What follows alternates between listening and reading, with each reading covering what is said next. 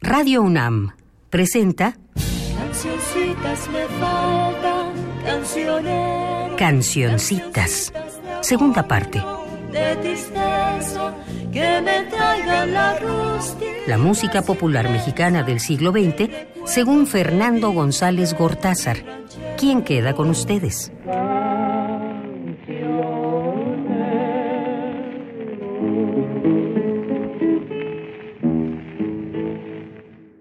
Hola, hola a todas, hola a todos. Buenos días, buenas tardes, buenas noches. Soy Fernando González Gortázar y después de siete años estoy de nuevo en los micrófonos de Radio UNAM. Tal vez alguno de ustedes recuerde que en esa fecha hice una serie de 25 programas sobre música popular mexicana que llamé Cancioncitas, de acuerdo con el título de una bellísima canción de Tatanacho. Cancioncitas tuvo un éxito que nadie esperábamos. La recepción por parte del público de Radio UNAM y de otras estaciones de México, de Colombia, de Cuba, eh, alguna transmisión eventual en España, fue tan cálida, tan interesada, que me resultó sumamente alentador y conmovedor y reforzó el deseo de que aquel primer cancioncitas tuviera una prolongación. Ahora estamos llegando a Cancioncitas 2 y me alegra muchísimo. Les doy la bienvenida y espero que podamos seguir juntos en la mayoría de estos programas, que no sé cuántos van a ser, pero es una serie que visualizo larga. Ya iré comentando detalles del nuevo formato. Solo les digo ahora que tengo la intención de conjurar esa especie de maldición que es el refrán según el cual nunca segundas partes fueron buenas. Por lo menos no va a quedar por mí. No se trata de una tarea fácil intentar, como yo lo haré, hacer una cronología de la música popular mexicana. No voy a intentar, por supuesto, está totalmente fuera de mi alcance, hacer una historia de la música popular mexicana, pero sí un primer esbozo cronológico. Habrá muchos errores, habrá inexactitudes que espero me perdonen y que también espero que otros vengan a corregir posteriormente. Uno de los criterios que guiarán Cancioncitas 2 es dar a los compositores de letra y música el lugar centralísimo que tienen. Me parece incomprensible e inaceptable el que sus nombres cada vez con mayor frecuencia lleguen incluso a omitirse. Si ustedes buscan en internet X canción, verán que, salvo excepciones, cuando se trata de personajes conocidos, ni siquiera se cita el compositor como si las piezas nacieran por generación espontánea o como si fueran de la autoría del intérprete.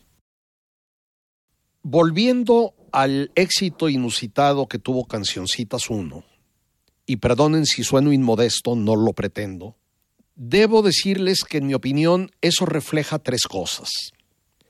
Primero, que existe el día de hoy una sensibilidad que permite apreciar las piezas como el día en que fueron compuestas, siempre y cuando éstas tengan la calidad para lograrlo.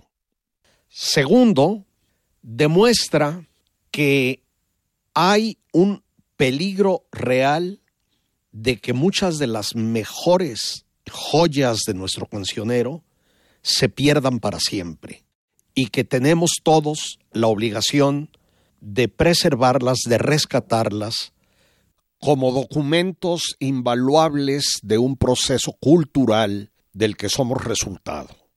Y demuestra una tercera cosa, que el aparente menosprecio y olvido en el que hemos echado esta música no se debe a un cambio de sensibilidad o a un anacronismo de las piezas, sino simple y sencillamente a nuestra ignorancia sobre ellas. Es producto de la desinformación, no de la insensibilidad. Aunque al igual que su antecesora, Cancioncitas 2 versará sobre la música del siglo XX mexicano, necesitamos retomar lo que sucedía en la última parte del siglo XIX para entender el inicio del el XX. Y la fecha más antigua que mencionaré en esta serie es 1842, cuando nace en Alvarado, Veracruz, el compositor Narciso Serradel, quien vino a morir en la Ciudad de México en 1910.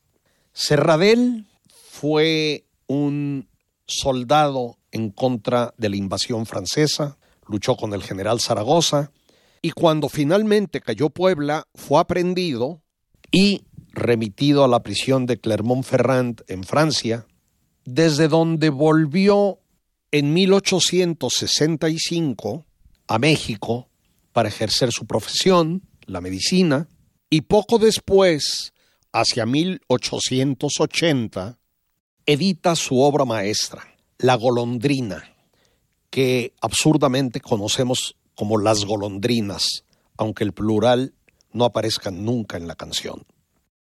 Se trata de una canción italianizante, más que de una danza como se le suele clasificar, con letra del poeta español Niceto de Samacuá, aunque también la he visto, creo que sin justificación, atribuida al también español Francisco Martínez de la Rosa.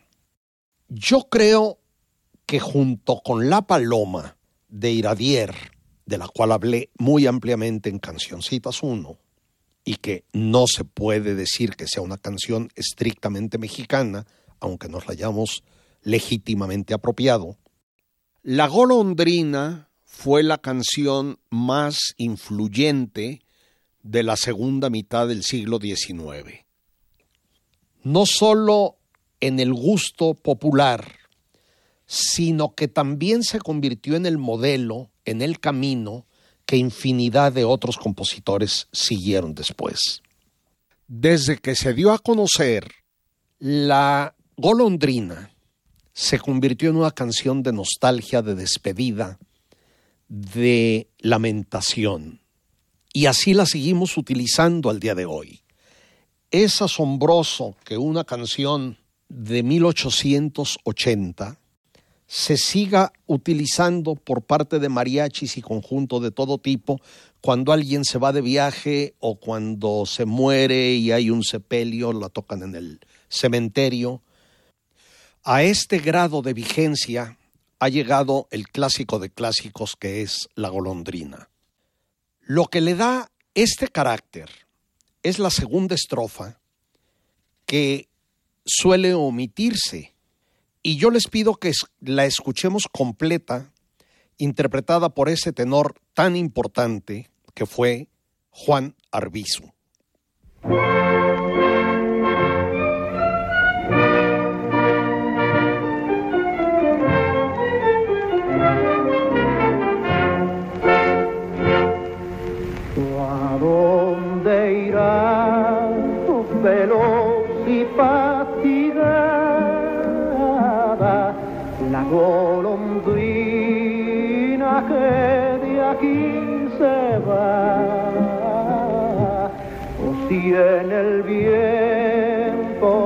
Hallara extraviada,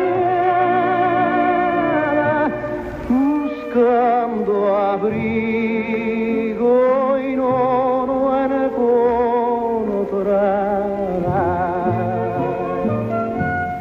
Dejé también mi patria idolatrada esa mansión que nacer. Mi vida es hoy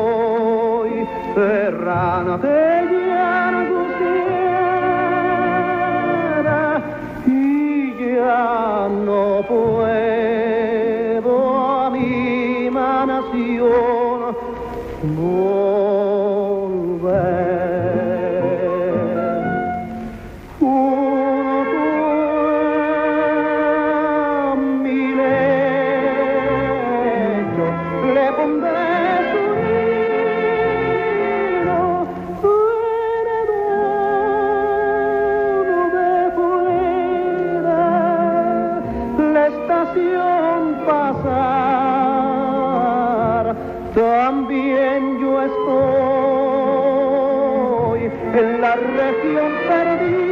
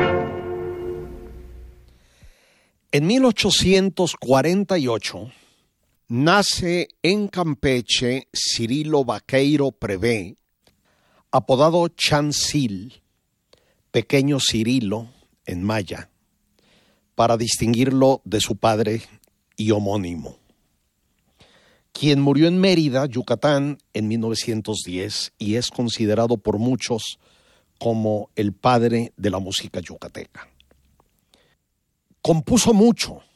Ya oímos en Cancioncitas 1 la hermosa guaracha La Mestiza. Y es muy triste que su obra sea tan poco conocida el día de hoy. Hizo piezas en coautoría con múltiples poetas, como sucede con la mayoría de los compositores yucatecos, y yo les propongo que oigamos la danza Te acuerdas no tengo la fecha exacta. Seguramente data de los últimos años del siglo XIX o los muy primeros del XX. La letra es de Rafael de Sayas Enríquez y vamos escuchándola con la soprano Claudia Enríquez.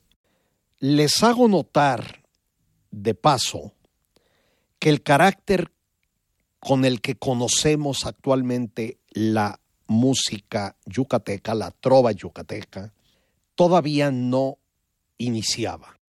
Fue a partir de 1908 que empezó a tomarlo, como lo veremos en su momento. Aquí va.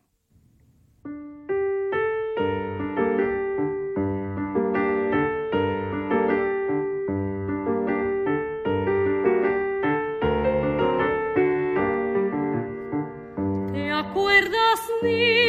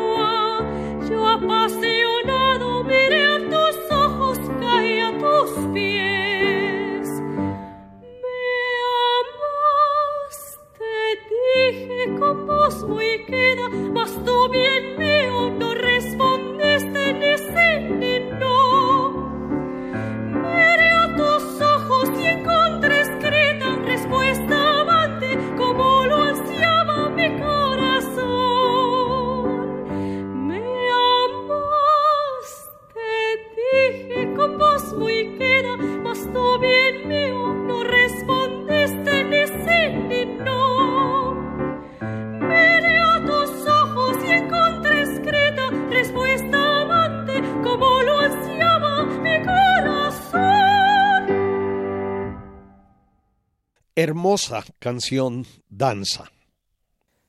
Más nacimientos y en otras geografías. Por 1852, en Zacatecas, llega al mundo Genaro Codina, quien murió en la misma ciudad en 1901.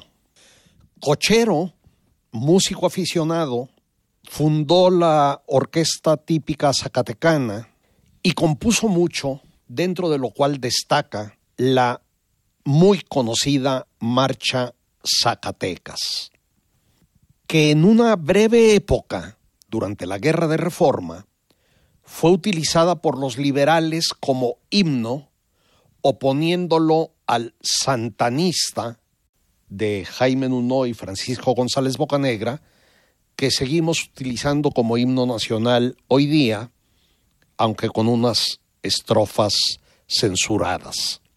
Por su parte, Zacatecas tuvo que conformarse con ser, desde hace mucho tiempo, el himno de la Federación Nacional de Charros. Debo decir que la producción de marchas en México fue abundantísima y que dentro de estas, Zacatecas es quien tiene la primacía sin duda alguna. Vamos a escucharla con la banda de Zapadores en una grabación hecha en julio de 1905.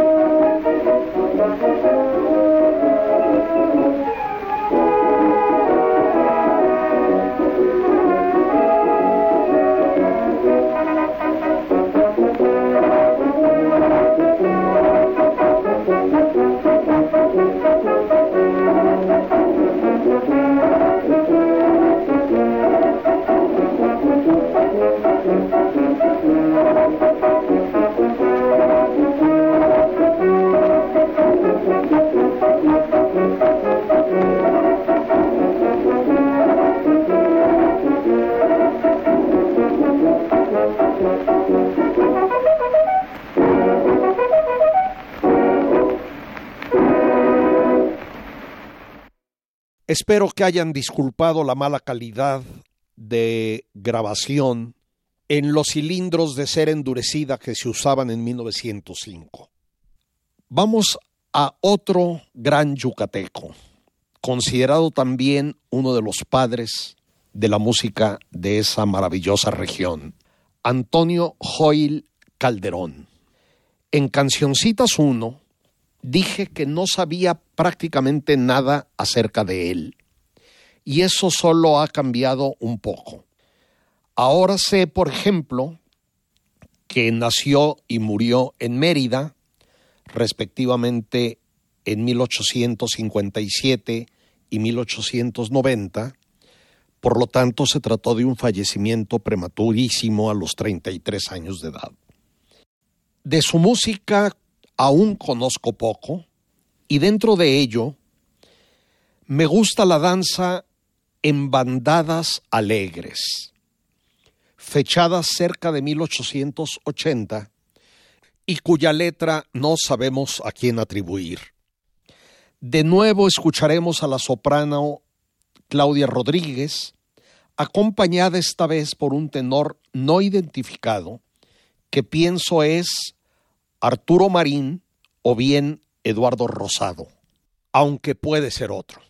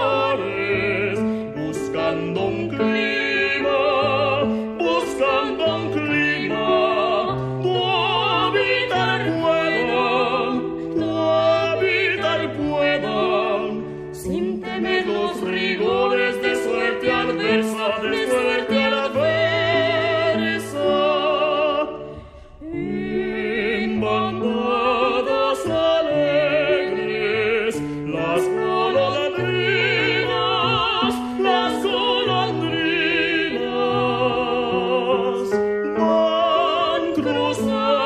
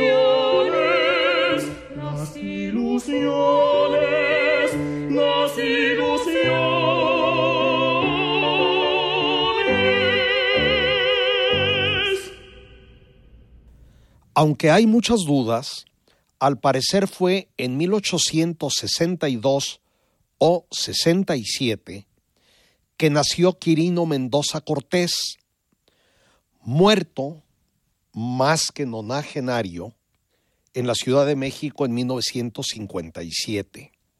Se casó con Catalina Martínez y cerca de 1882 compone la pieza más popular que ha dado México en todos los tiempos, El cielito lindo.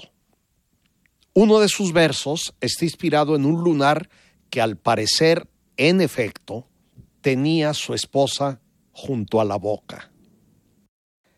Debe advertirse, hay infinidad de cielitos lindos. Ya oímos en Cancioncitas uno el cielito lindo huasteco, por ejemplo, pero hay muchísimos en varias tradiciones musicales a lo largo y a lo ancho del país.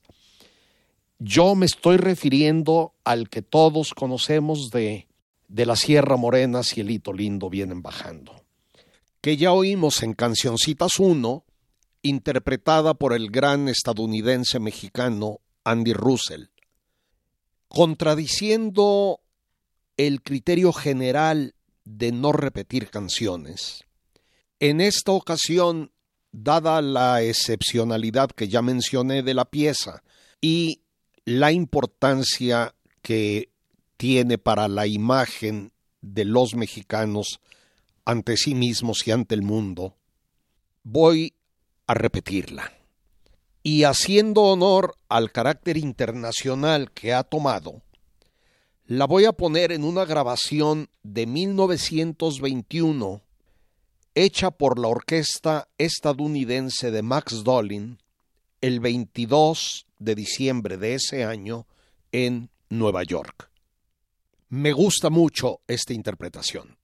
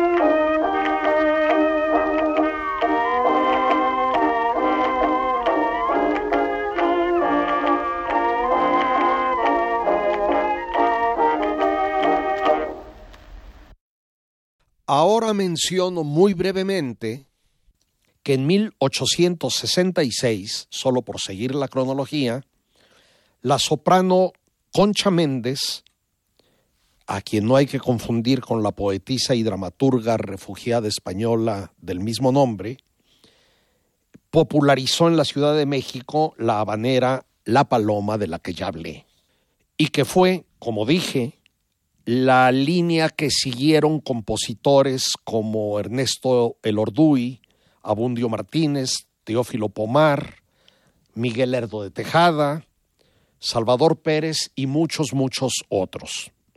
A pesar de haber sido la canción de moda en el Segundo Imperio, incluso dice que Maximiliano pidió que se la tocaran antes de su fusilamiento, se convirtió en una especie de emblema de los liberales juaristas que convirtieron la pieza en una serie de sátiras muy divertidas, de las cuales quiero que oigamos una, grabada por el Instituto Nacional de Antropología e Historia hace 40 o 45 años, y en la que interviene la voz de Mili Bermejo, la guitarra de Mario Ardila y el salterio de Raúl Díaz, el mago.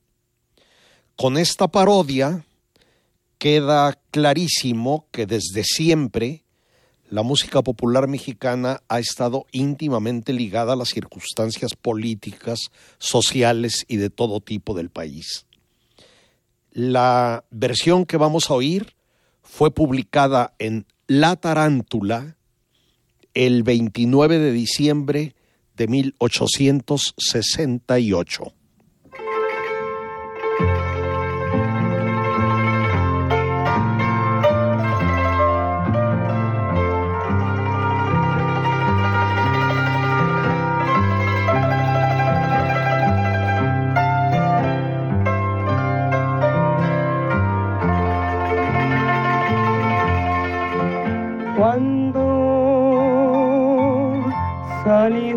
Del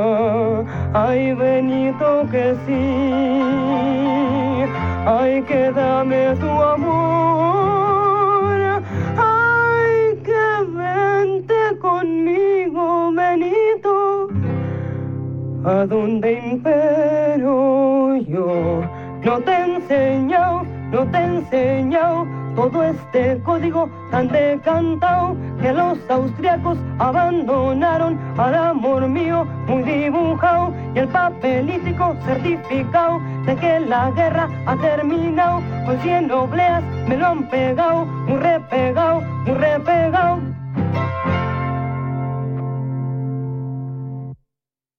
Olvidé decir que lo que acabamos de escuchar fue publicado con el título de La Nueva Paloma. Como cosa curiosa, quiero decir que hubo también variantes regionales de la paloma.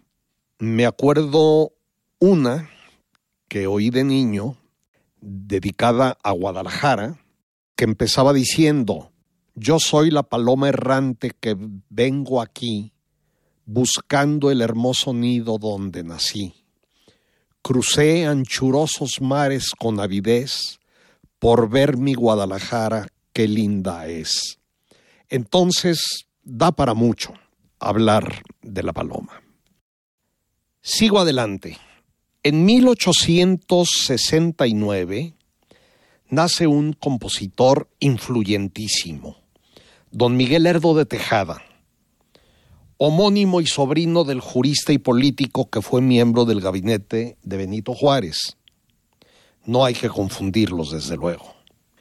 Fue seminarista en su natal Morelia y en la Ciudad de México y en 1896 publica sus primeras danzas. Y por ahora solo menciono el dato de su nacimiento y su obra la iremos viendo más adelante.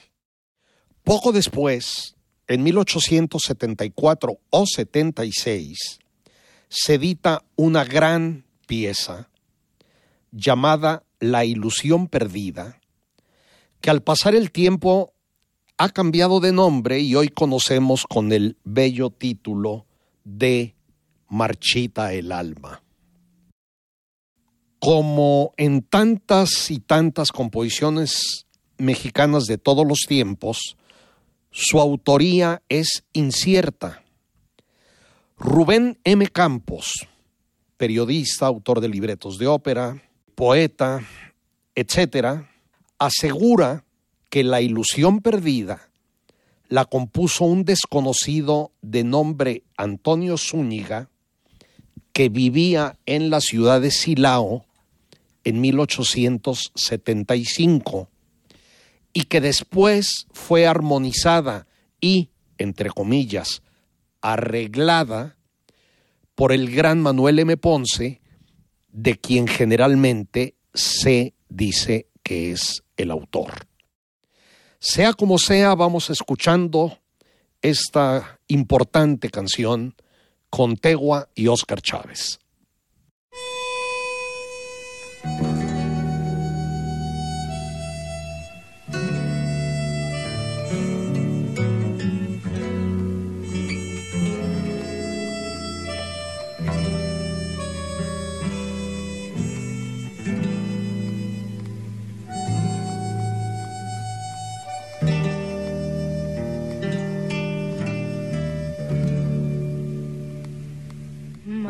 empty.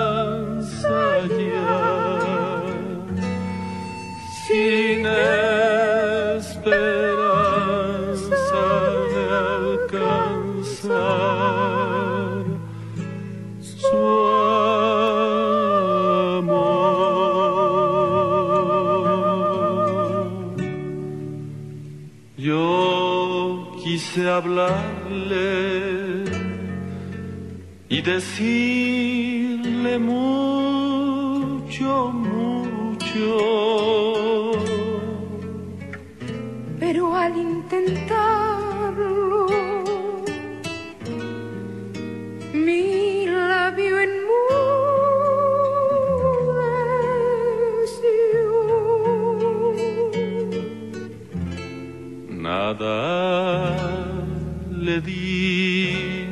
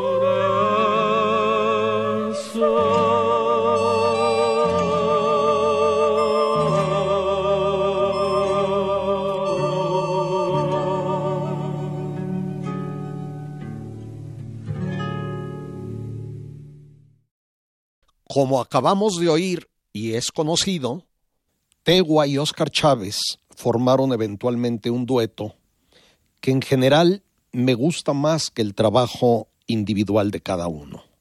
Les reconozco a ambos el inmenso mérito de haber salvado de la desaparición joyas enormes de nuestro cancionero. Pero ya que estamos con ellos, quiero poner La tarde era triste, una canción que es un misterio, no sabemos su autor ni la fecha de su composición, aunque sí sabemos que en 1917 el compositor Felipe Alonso, conocido como Partichela, hizo un arreglo cuando la canción ya era antigua. Pero en base al estilo y al espíritu, considero que se trata de algo aproximadamente contemporáneo a lo que hemos venido escuchando. Recuerdo muy bien la primera vez que siendo un niño pequeño oí esta canción en Guadalajara y el enorme desasosiego, la inquietud que me causó. Es una canción que impresiona y que para un niño resulta incomprensible. Aquí va.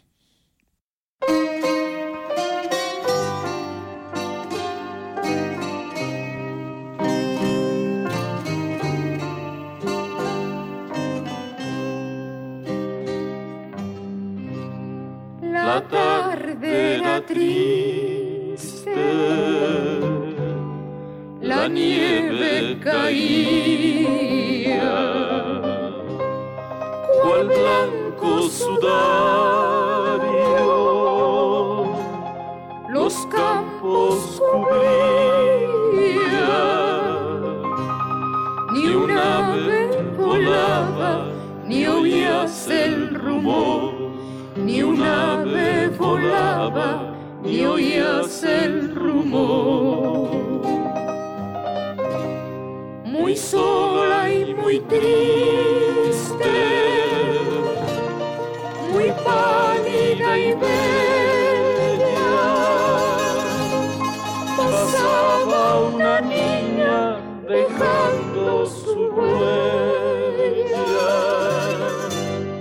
la niña que ha sido del valle la flor, la niña que ha sido del valle la flor.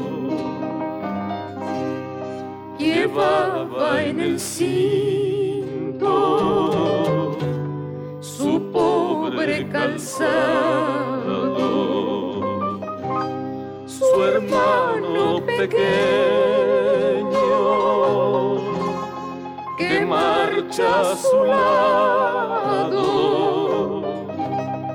Le dice, no sientes la nieve a tus pies. Le dice, no sientes la nieve a tus pies. Mis pies nada sienten. Responde con calma frío que yo siento lo llevo en el alma. El frío de la nieve más crudo no es. El frío de la nieve más crudo no es. Responde el pequeño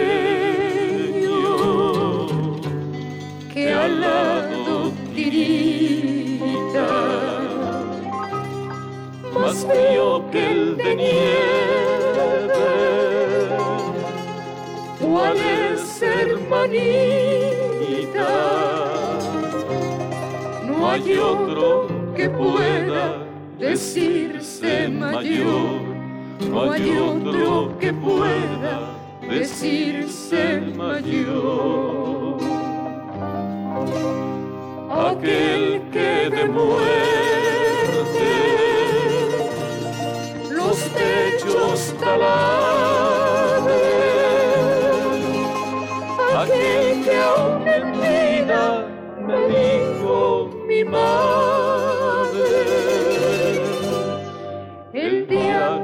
su esposo se unió sin amor, el día que a su esposo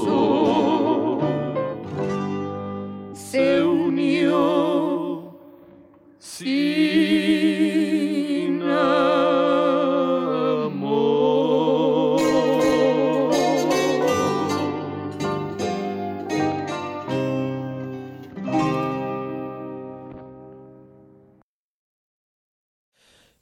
Qué canción tan dura, tan inusual, tan rara, y qué capacidad tiene la música de interpelar al alma y a los sentimientos.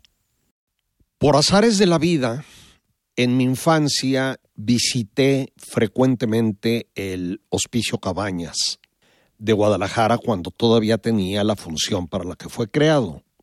Incluso era amigo de algunos niños estaban asilados allí. Tenían un coro infantil y un conjunto que recuerdo como excelente de niñas que tocaban el salterio, eh, instrumento del que ya hablaré y que me sigue deslumbrando.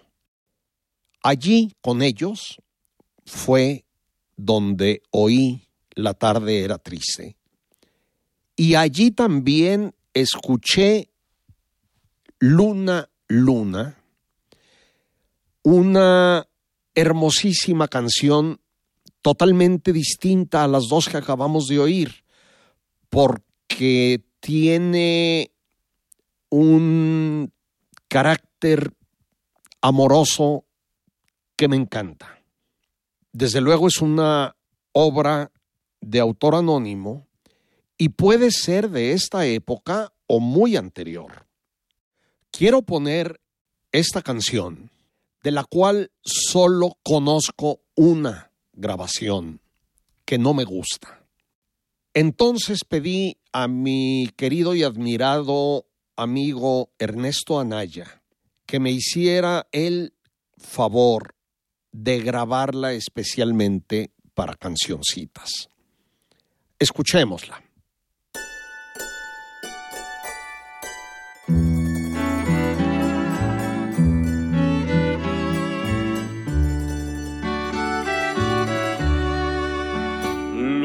Luna, y tú que alumbras cuando sales, con tu alumbrar mi amor vas cautivando.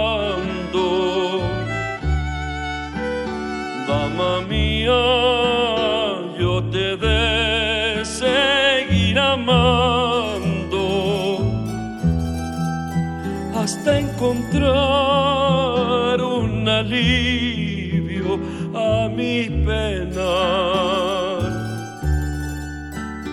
Desde que te vi te amé y te he querido yo tanto, tanto.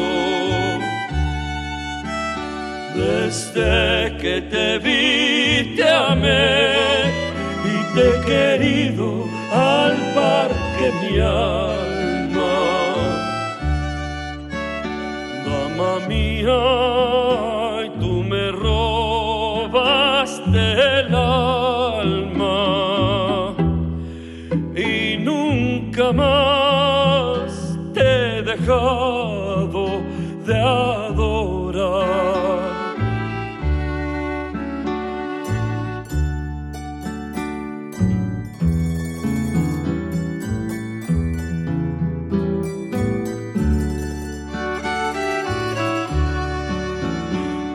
Desde que te vi te amé y te he querido yo tanto, tanto.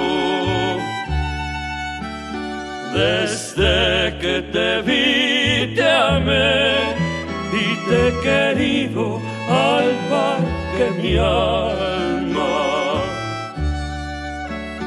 Dama mía, tú me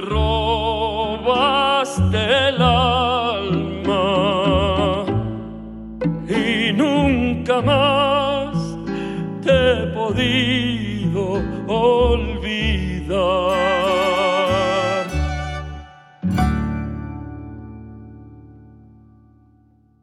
Sigo adelante. En 1875 muere en Madrid el personaje fantástico que fue don Vicente Riva Palacio, militar contra la intervención francesa y el Segundo Imperio, periodista, poeta, novelista, historiador que dirigió, entre otras cosas, la enciclopédica México a través de los siglos, y para nuestro tema, autor de esa genial parodia llamada Adiós Mamá Carlota, que ya escuchamos en Cancioncitas 1. Alfredo Carrasco nació en ese mismo 1875 en Culiacán y murió en la Ciudad de México en 1955. Pero desde su tempranísima niñez pasó su vida entera y se formó en Guadalajara. Allí se educó musicalmente también, fue organista de la catedral y allá mismo vendió a la Casa Wagner por 10 pesos su conocidísima obra Adiós, que generalmente conocemos como El Adiós de Carrasco. Es una danza que décadas después fue reconvertida en bolero.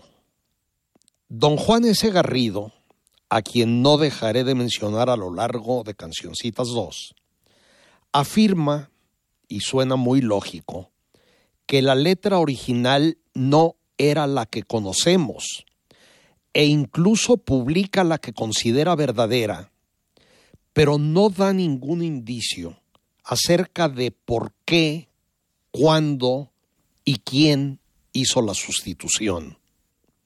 Lo que es irrefutable es que la letra que cantamos no tiene relación alguna con el título de la pieza. Adiós. La realidad, hasta donde puedo comprenderla, es la siguiente.